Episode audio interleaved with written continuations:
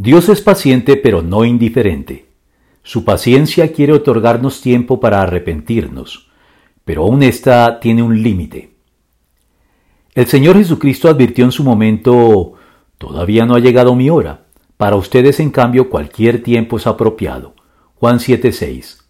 Razón por la cual los creyentes requieren madurez y confianza para no estar apresurando sus actuaciones y no encasillarlas ni encerrarlas en los términos de nuestras estrechas y muchas veces equivocadas expectativas, sino dejar a Dios ser Dios para que Él actúe soberanamente como lo juzgue más conveniente y en los tiempos por Él establecidos, bajo la convicción de que, si bien Dios nunca llega tarde, tampoco llega a la víspera, sino siempre en el momento justo.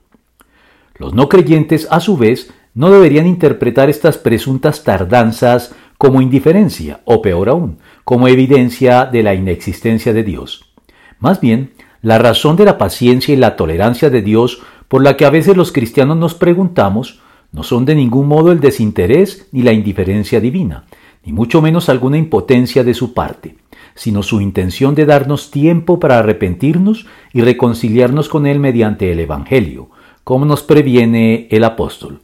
¿No ves que desprecia las riquezas de la bondad de Dios de su tolerancia y de su paciencia, al no reconocer que su bondad quiere llevarte al arrepentimiento, pero por tu obstinación y por tu corazón empedernido, sigues acumulando castigo contra ti mismo para el día de la ira, cuando Dios revelará su justo juicio.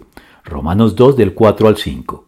Obstinación que puede llevarnos a pasar por alto la oportunidad que nos ofrece para reconciliarnos con Él, porque no reconociste el tiempo en que Dios vino a salvarte. Lucas 19:44.